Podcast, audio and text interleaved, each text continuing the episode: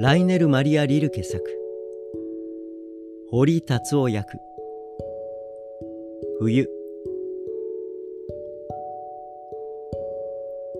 まだ少しもスポーツの流行らなかった昔の冬の方が私は好きだ。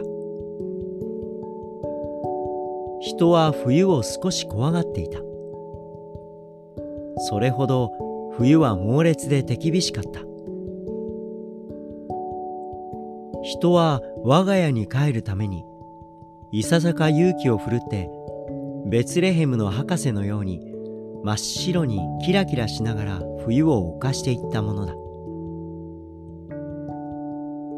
そうして私たちの冬の慰めとなっていた素晴らしい焚き火は力強く活気のある焚き火本当の焚き火だった。人はかき患った。すっかり指がかじかんでしまったので。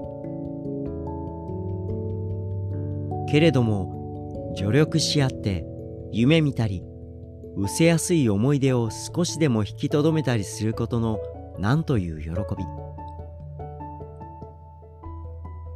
思い出はすぐそばにやってきて夏の時よりかずっとよくそれが見られたものだ。人はそれに最色までした。こうして室内では全てが絵のようだった。それに引き換え戸外では全てが版画の趣になっていた。そうして木々は自分たちの家でランプをつけながら仕事をしていた。